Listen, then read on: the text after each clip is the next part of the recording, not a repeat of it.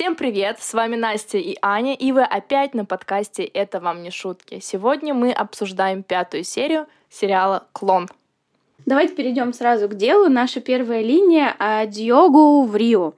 Диогу возвращается в Рио, нам показывают, как он грустно едет в такси. И вот в доме Ферасов счастливая Далва встречает Диогу, говорит о том, что ему звонила девушка весь день, искала его, Далва ее не знает, и говорит о том, что эта девушка хочет пригласить его на день рождения подруги. Диогу говорит о том, что это была Маиза, а Далва спрашивает, это что, твоя девушка?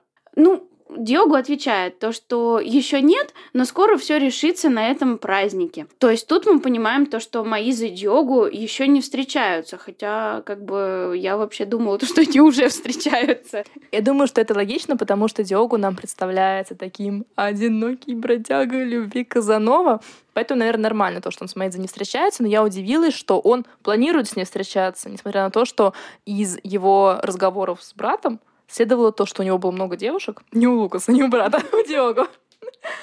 А тут он все-таки хочет остепениться. Напомним, что Диогу где-то 20 лет. Дальше нам показывают Диогу, который дарит э, Далве французские духи. Далва э, счастлива, радуется. Э, и Диогу ей объявляет, так, про между прочим, о том, что он переезжает к Альбьере. Далва, естественно, начинает сразу кричать, возмущаться, а что это такое, почему он переезжает, что вообще произошло, а, что, собственно, поспособствовало ему переезду. И Диогу особо ничего не говорит, и Далва начинает строить свои догадки. Но он не то чтобы ничего не говорит, он намекает, что дело в новой женщине отца. И Далва там начинает уже строить, конечно, свои догадки. Вот. И далее а, Диогу сразу звонит Эдни, сообщает, что он собирается переезжать к Альбьере. Они договариваются встретиться через пару часов, чтобы Эдна передала ключи. Эдна зачем-то во всеуслышание в клинике объявляет, что Диогу переезжает к Альбьере и говорит, что одному жить не гоже, такому молодому парню, который сам ничего не умеет ни приготовить, ни постирать, и она будет с ним его обслуживать, поскольку он любимый э, крестник Альбьере. Никто ничего не понял, зачем вообще это нужно. Все подумали, что она просто немножко не в себе. Но ее, конечно, уже не переубедить. Она видит цель, не видит препятствий.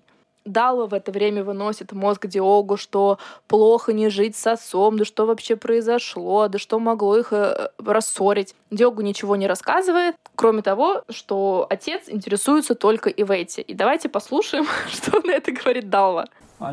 А теперь, Далва, теперь Теперь в его жизни появился самый главный человек на свете. Это Ивети. Он думает только о ней. Я еще не видела его возлюбленную. Она красива? Отвратительно. А какой знак зодиака? Не знаю. Наверное, дева. Терпеть не могу женщин-дев. Женщина-дева и женщина-весы не подходят. У тебя были кто-то из знакомых дев или есть? Брат. Брат дева? Да, он не годится для брака определенно. То есть ты считаешь, что именно знак зодиака не позволяет твоему брату быть хорошим брачным материалом? Не в знаке зодиака дело определенно. То есть ты не веришь в гороскопы? Э, я верю в психологию, а гороскопы именно на этом и построены, поэтому вряд ли. То есть ты не думаешь, что все люди разделены на 12 знаков зодиака? 13 вообще-то, есть еще змееносец или как он змеюз. То есть ты в повестке дня? Мне мама рассказывала, что она родилась на каком-то там перепутье в какой-то день, то, что она и не стрелец, и не козерог, она какой-то змееносец, по-моему. Ясно. Так что да, я в повестке. А, ну вот. Переходим от гороскопов к Эдни, которая в это время поехала в дом Альбьери приводить его в порядок. Ну не то, что в порядок, она ходила, гладила стены, гладила простыни, гладила, целовала рубашки и разговаривала с фотографией Альбьери, говоря, что «А что бы ты делал, если бы не я?» Ну, и она ее тоже гладила. Тоже гладила? Не целовала? Нет, ну, тоже гладила. И мне очень интересно, что Альбьери никто не предупредил, что Эдна также будет жить у него. Да, она просто сама решила, сама поехала и сама захватила его дом. Его комнату. Сама распределила, кто где будет жить, развесила вещи, и как бы хозяина квартиры не предупредила. Это ей повезло, то, что Альбьери не истеричка.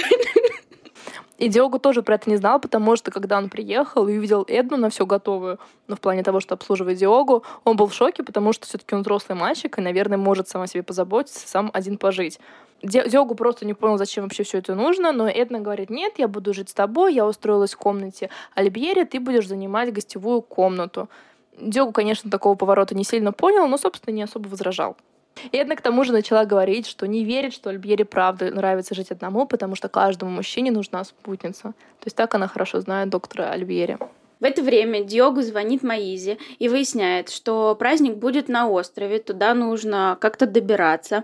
Диогу едет на тренировку по управлению вертолетом. Диогу общается с пилотом и рассказывает ему о том, что Лукас э, не хочет летать, то, что ему это не нравится. Ну, естественно, он рохля, все в этом дело. И вообще Лукас боится высоты. После тренировки Диогу звонит Далвис, узнает у нее что да как, что дом происходит, приходит, и, ну, Далва, естественно, все рассказывает. Рассказывает о том, что Леонидас расстался с Ветти и просит его вернуться обратно домой.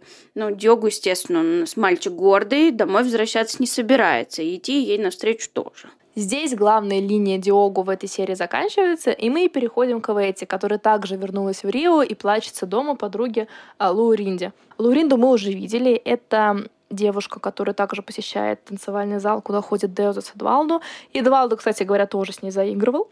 Это мы на будущее запоминаем, что Луринда будет постоянным персонажем этого сериала. И Луринда здесь, кстати, отмечает о том, что она потеряла Эдадж Аштера. А кто это? Это Эдвалдо. Она его имела в виду? Да. Я даже не поняла. Эд Аштер. Она же назвала его, что он портной. Да, да, портного Эда Аштера. Это вот она как раз говорила Эд, Эдвалду. А я даже не соотнесла, они более внимательны, чем я. А Луринда отчитывает эти и припоминает все провалы подруги с богатыми женихами. Давайте послушаем и немножко узнаем о прошлой жизни Ивети. Да что с тобой? Не знаю, что на меня нашло. Ты никогда не знаешь. Вечно. Я была вне себя, это была не я. И творишь глупости. С твоим предыдущим женихом, журналистом, было то же самое? Из-за какого-то прохиндея без гроша в кармане ты потеряла этого человека с положением. И профессора тоже. Хватит, Луринда, хватит. Дело сделано. Что толку меня мучить? Похоже, судьба благоволит к тем, у кого нет разума. После Лауринда говорит Эвети, что той необходимо найти работу, потому что счета накапливаются, и за это нужно как-то платить.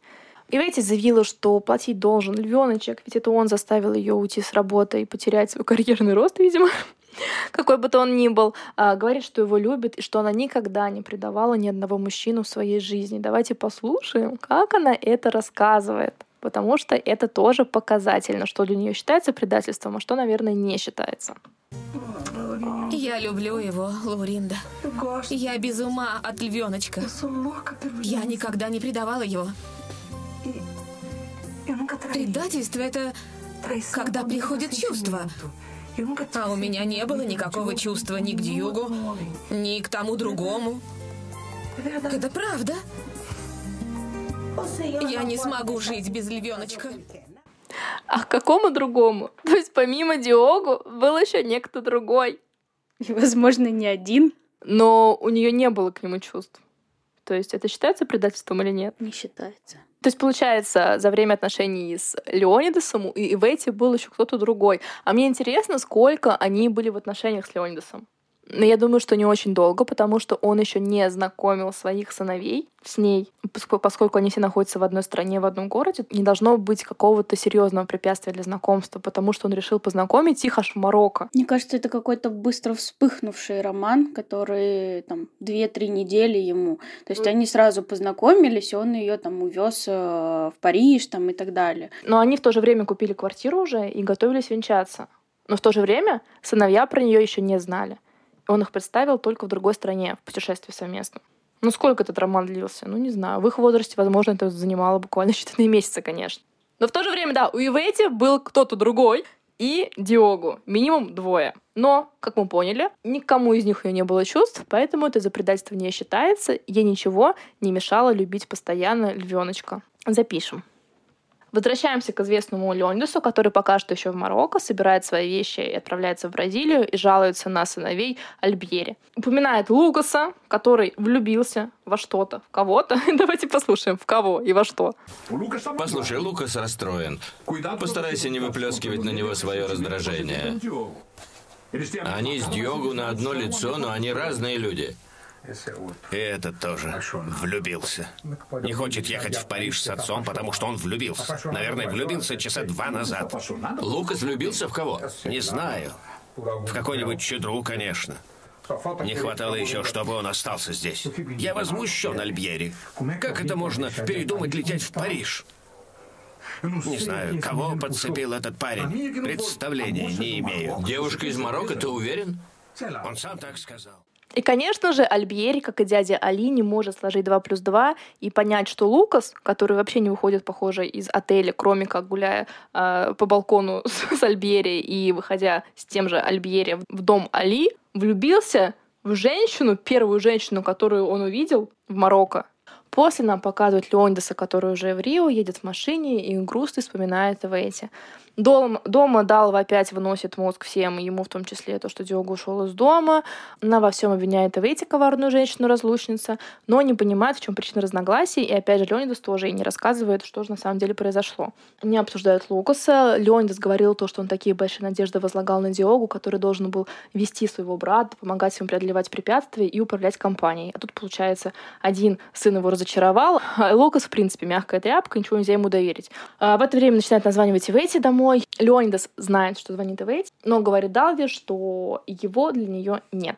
А теперь возвращаемся к Деузе в клинику, которая ждет Эдвалду, который обещал ей к 13, к 30, к 13.30 прийти в клинику и пройти обследование. И, конечно же, конечно же, он не приходит. Э, Деуза э, уходит из клиники, идет по улице, бредет, грустная, смотрит на всех беременных женщин. Естественно, только они ей видятся в этот момент. Женщины, дети, коляски, детские магазины, все на ее пути, все, все собрались. Деуза, естественно, идет, на все это смотрит и гладит свой живот. И мечтательно улыбается. Это такая очень коротенькая линия, но просто вас держу в курсе, что происходит у Деуза, у Видвалда. И далее мы переходим опять, наверное, главной линии серии. Конечно же, Жади и Лукас. Жади рассказывает отрывок, который она выучила дядя Али, и Али читает нотации Жади. Давайте послушаем, что он ей говорит. Не считай меня своим врагом. Я хочу тебе добра. Я прожил больше, чем ты, я в конце жизни. А ты только начинаешь жить. Поэтому я пытаюсь указать тебе на опасности, ловушки, чтобы ты научилась избегать их и только. Какие ловушки, дядя? Где вы видите эти ловушки? В любви. Ты думаешь о любви? Ты думаешь по-западному, поэтому не хочешь замуж за Саида. Ты не чувствуешь трепета, возбуждения, того, что чувствуют героини в кино или романах. Так? А вы хотите, чтобы я влюбилась в человека, которого я знаю только по имени? Я бы хотел, чтобы тебя увлекла сама мысль о замужестве, идея иметь детей, иметь свою семью. Это и смысл, и цель. Муж всего лишь средство для достижения счастья. Поэтому нужен верный выбор. Выбор умом, а не сердцем. Я знаю, что мама так вышла замуж, что вся моя семья поступает так же. Но я не согласна. Я признаю только брак по любви. Любовь — это дело времени, Жади. В конце концов, ты привыкаешь к человеку, тебе нравится его качество, ты влюбляешься в него. Вот это любовь, а не сумасшествие, не это безответственное безумие, которое на Западе называют любовью. Дядя Али говорит, что мужчина, муж, всего лишь средство для достижения счастья для женщины, то есть рождения детей. Ты согласна с этим? Я совсем не согласна. И почему тогда нам показывали дядю Али, который э, в первых сериях втирал Жаде о том, что он ей там разрешит учиться, о том, что это важно. И почему Теперь он все 200, сколько там, 240 серий будет гнуть линию о том, что главное э, для женщины это замужество и дети. Ну, а как он... он так переобулся а за две серии? А он не говорил то, что образование это счастье. Образование это блажь, занять свое время. Но предназначение женщины и счастье женщины это встретить мужчину и родить детей от него. Ну, то есть, конечно же, выйти замуж. Просто тогда Жадя же говорила то, что она будет учиться, и только потом он будет устраивать ее семью. То есть он не планировал ее сразу выдавать замуж, чтобы она параллельно училась. Нет, об этом речи не шло. Ты пока там будешь блажью своей заниматься, пока будешь осваивать Коран, заодно будешь учиться там на врача или на кого он там хотела учиться. Но уже если ты встретила мужчину, то все, ты наконец-то обрела свое счастье, потому что ты можешь рожать детей. Я, конечно, понимаю, что мы нет никто звать нас никак, чтобы поставить под сомнение какие-то догмы Корана, но, тем не менее, особенно сейчас, в наше время, патриархат, он кажется каким-то особенно такой оглотелый патриархат. Он кажется чем-то э, каким-то вызывающим и сильно попирающим права женщин. Ты буквально воспринимаешься как инкубатор для детей, и ты должна быть счастлива. Ты по, по умолчанию должна быть счастлива, что ты рожаешь детей и их воспитываешь. То есть ты даже не должна находить счастье э, в мужчине, с которым ты живешь, а именно в детях, которых ты от него родишь. И если девушек на самом деле на Востоке воспитывают до сих пор так, то это печально. Э, ну, это посягательство на свободу выбора, принижение прав женщин. И никто не хочет даже задуматься и узнать о том, что именно хочет женщина. Во всяком случае, тогда это было так, как мы видим. А, мы, конечно, понимаем то, что есть женщины, точнее, есть страны, в которых женщины на высоком положении, арабские страны, где женщина там а, не то что во главе стола, так сказать, но они ходят в золоте, в бриллиантах и ездят на Ламборгини и так далее. Но также не забываем, что есть страны типа Афганистана, Талибан, организация, которая запрещена в Российской Федерации, где женщины, ну, буквально у них положение собак. Это тот же самый ислам, радикальный ислам, но тем не менее. И то, что это не меняется десятилетиями, это большая трагедия. То есть я понимаю, что есть женщины, которым нравится. Также в России, в любой стране есть женщины, которым нравится сидеть дома с детьми, рожать. Это их выбор. Это совершенно абсолютно э, их право так делать.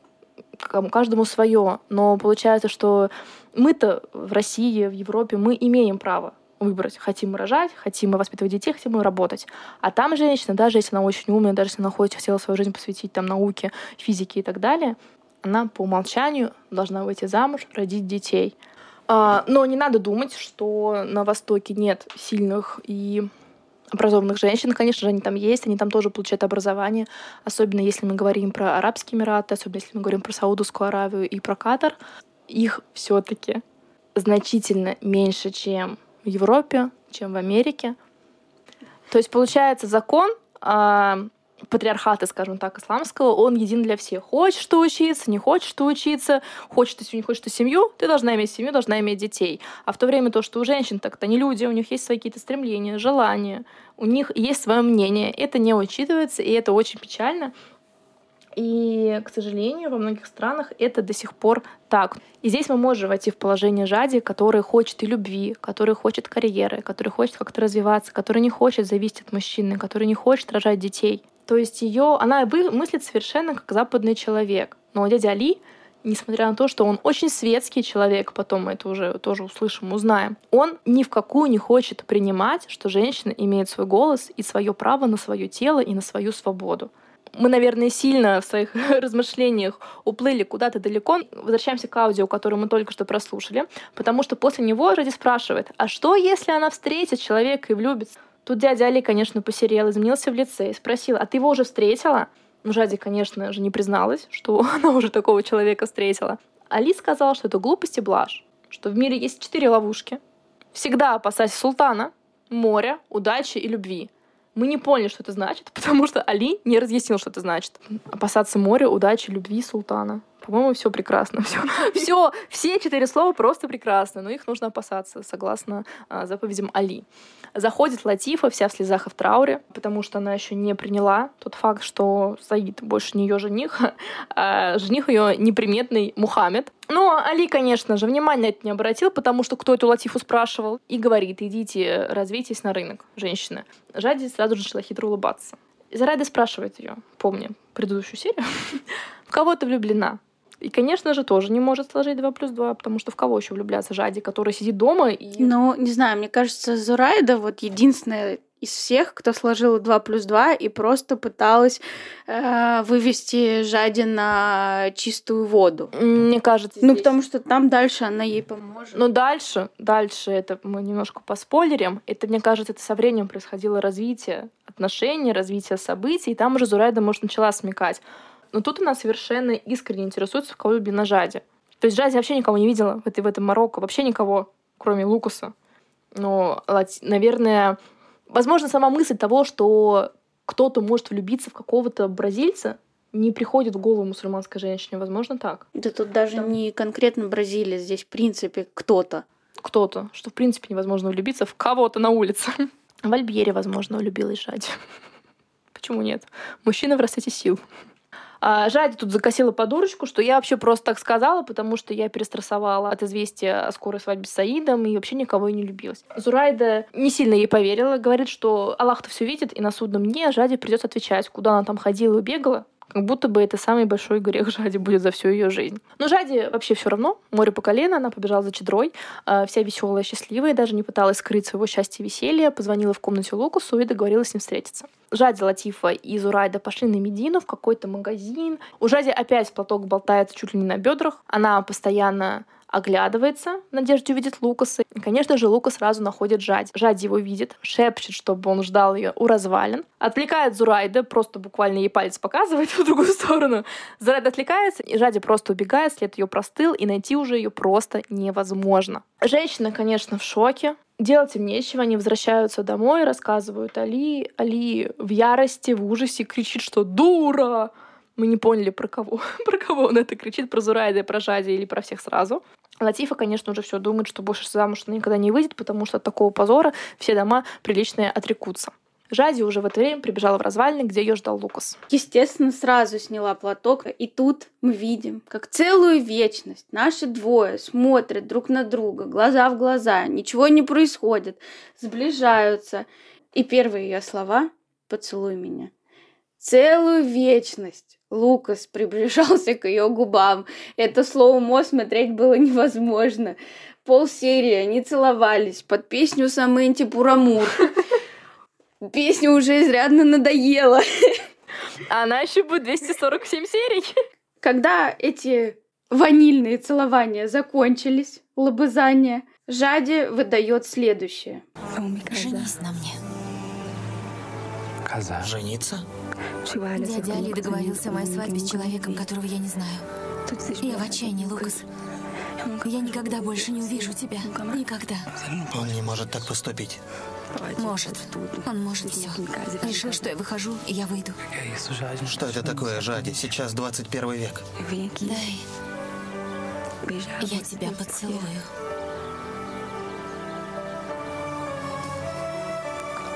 Потому что я не хочу умереть, не зная, что такое любовный поцелуй. Жади. Тут больше вопросов, чем ответов. Во-первых, мы напоминаем, что идет начало 80-х. Какой 21 век? Во-вторых, женись на мне. Ну, серьезно, она его видела примерно сколько? Два раза? Три? Три. А общались они два раза из этих трех. И как общались? Стояли, смотрели друг на друга — томными взглядами и говорили «Жади, Лукас, я тебя люблю, а ты меня любишь, я тебя тоже люблю, скучаю по тебе, Жади, Жади, Лукас, Лукас». То есть это примерно все, что они друг другу говорили. А, а я не очень поверила Лукасу. То есть мне показалось, что, знаешь, чего бы не скажешь, а бы поцеловаться. У него просто пубертатный период. Я тебе пообещаю все, и горы, и паспорт, и замуж, все, что ты хочешь. Подожди, подожди, он тут еще не, он тут еще и не обещал замуж, потому что он не говорит, какой замуж. Мы же можем просто вернуться в мой дом. В следующем аудио послушаем, как он переобуется. Но сначала он не хотел замуж. Просто вернемся в мой дом. Но Жази говорит, я не такая. Я вообще-то мусульманка, мне нужно колечко для того, чтобы дом-то вернуться в чей-то. И Лука сразу, да-да, поженимся. тут как раз они уже признались друг другу в любви. Ну и произошли все эти диалоги, которые я сказала 10 секунд назад. Жади, Жади, я люблю тебя, Лукас, Лукас, я скучаю по тебе. И все, и целовались, целовались, целовались, и примерно полсерии они целовались. И тут Жади, неожиданно, негадно, задумалась, а как она вернется домой. Давайте послушаем. Что теперь будет со мной? Как я вернусь домой? Не плачь. А если дядя Али запрет меня до конца жизни, и я не смогу ни с кем разговаривать, зачем я пошла с тобой? Зачем я совершила такую глупость? Зачем? Ничего с тобой не случится. Мы улетим первым же самолетом в Рио-де-Жанейро. Как? У меня нет паспорта. Дядя Али запер мой паспорт в сейфе. У друга моего отца, Альбьери, много друзей в Марокко. Он достанет тебе паспорт. Пойдем в гостиницу. Объясним ему ситуацию. Пойдем. И вот тут вообще все стало непонятно, потому что они же собрались жениться, потому что Лукас уже ей пообещал, что все, мы женимся. Теперь она начала страдать, то, что и запрут ее дома, и паспорта у нее нет, и Лукас ей обещает, что, что Альбьери в Марокко же э, добудет ей новый паспорт. Каким образом? В Марокко за это тебя, скорее всего, разопнут, забьют камнями и разрежут на кусочки. В тюрьму посадят точно. Я думаю, что забьют камнями, скорее всего. То есть это не Бразилия с фавелами ее. Далеко нет. И напомним Лукусу, что это не 21 век даже, а 20 Жади тут также до кучи вспомнила и про Латифу, что как же так, Латифа теперь замуж точно не выйдет, потому что Жади навлекла позор на весь дом. И давайте запомним это себе, поставим ментальную заметочку, что Жади тут переживает из-за Латифа и из-за своего поведения, как оно отразится на судьбе Латифа. Да, и она здесь говорит о том, что на чужом несчастье своего счастья не построишь. То есть потом она, видимо, совершенно про это забыла. Но это мы еще обсудим. Просто давайте это запомним. Все вот эти ее высокопарные слова. Она начала перекладывать на Лукаса ответственность, то, что она вот его встретила, и сразу начала и врать, и убегать, и так она никогда себя в жизни не вела. То есть она полностью начала перекладывать ответственность за свои поступки на него и навязывать ему чувство вины. Потом, замечательный момент, она резко орет, не говорит, орет. «Оставь меня, все, без платка, платок она забыла, убегает в таком неподобающем виде из развалин. Лукас побежал за ней сразу же, но радар, наверное, сломался, и он ее потерял. Она просто растворилась где-то там в воздухе. И Жади вся растрепанная бежит по Медине и забегает домой и предстает в таком виде непотребном перед Али. Начала сразу врать, что потерялась, и платок тоже потеряла, и при этом так еще улыбается, такая невинненькая, под дурочку косит. Али, конечно, не поверил, но весь такой добренький, тоже ей улыбнулся. Заходи, заходи, пустил домой и никак ее не наказал. Но подозвал своего прислужника. Мы пока не знаем для чего. В комнате Зурайда говорит то, что когда Али орет, это нормально. А вот то, что он так затаился и так тихо а, по-добренькому с ней разговаривает, вот это уже не к добру.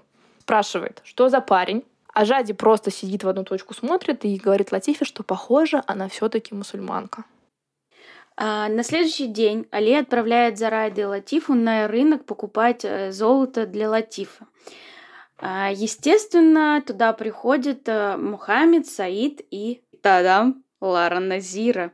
Ну, естественно, кто же должен разрулить э, все здесь происходящее? И здесь мы послушаем, что же первым делом Назира сказала женщинам. Как поживает Сидали? Он уже выбрал следующую жену. Скоро выберет. Он женат на девочках, так что у него есть время позаботиться о себе. Его жены слишком молоденькие. Ему нужна жена постарше, более опытная, чтобы управлять делами дома. Да, это возможно. Ты так считаешь, что Райда? Ты скажи ему, что мужчины иногда как дети, не видят того, что для них лучше. Женщина постарше, больше понимает, она станет другом. Назира молодец, Назира все берет в свои руки. И даже в тот момент, когда она подбирает жену своему брату, она не упускает возможности себя прорекламировать женщинам, чтобы они там замолвили словечко за... Э, замолвили словечко перед дядей Али. Зарайда ей так подыгрывает, но понятное дело, что она ничего не скажет. Саид очень расстраивается, что Жади не пришла, потому что он хотел увидеть свою невесту, а Латифа на него смотрит и взгляда отвести не может. То есть видно, что она а, пока что не может смириться со своей судьбой, потому что Мохаммед ее пока не привлекает. Женщины заходят в лавку с золотом, они смотрят, возбужденно выбирают золото. Мохаммед почти плачет, потому что он не может позволить купить себе это золото. Просит у Саида в долг, но Саид не преклонен. Давайте послушаем. Мохаммед не сможет заплатить за все это, и помолвка с нашей семьей будет позорно расторгнута. Почему ты не предупредил дядю, что не сможешь заплатить за количество золота, обговоренное со мной? А если бы он не согласился, свадьба расстроилась бы. Саид может одолжить денег Мохаммеду? Нет, нет, нет, нет. Одолжи и вычитай часть каждый месяц. Я быстро выплачу тебе долг. Клянусь, трижды клянусь. Саид должен купить золото, оплатить свадебные расходы, билет на самолет в Бразилию и потратиться на магазины в Рио-де-Жанейро. Нет. Тогда Мохаммеду конец. Он не женится. Если не женишься, значит, это судьба.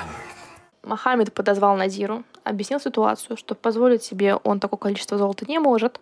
Та шепнула Зурайда, а та наконец-то передала, передала Латифе, что жених хочет уменьшить количество золота. Из-за этого можно расстроить помолвку и не выходить замуж за не понравившегося Мухаммеда. Но Латифа, наверное, настолько боится не выйти замуж, что сносит это унижение и отказывается от части золота. Мухаммед счастлив, Саид счастлив, и женщина тоже счастлива. В доме у Али Али спрашивает у Жади, не хочет ли она что-то ему рассказать. Та говорит, что нет. И он э, поручает ей выучить следующий отрывок Корана. И говорит, что после того, как пристроит их, улетает. Али уходит из дома. Жади же сразу же напялила на себя платок и тоже убегает из дома. Непонятно куда.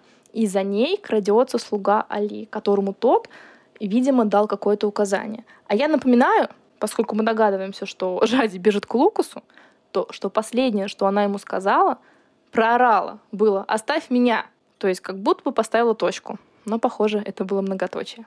А в следующей серии мы освоим уроки соблазнения от Ветти, оценим подарок Лукаса и научимся правильно целоваться. Не переключайтесь.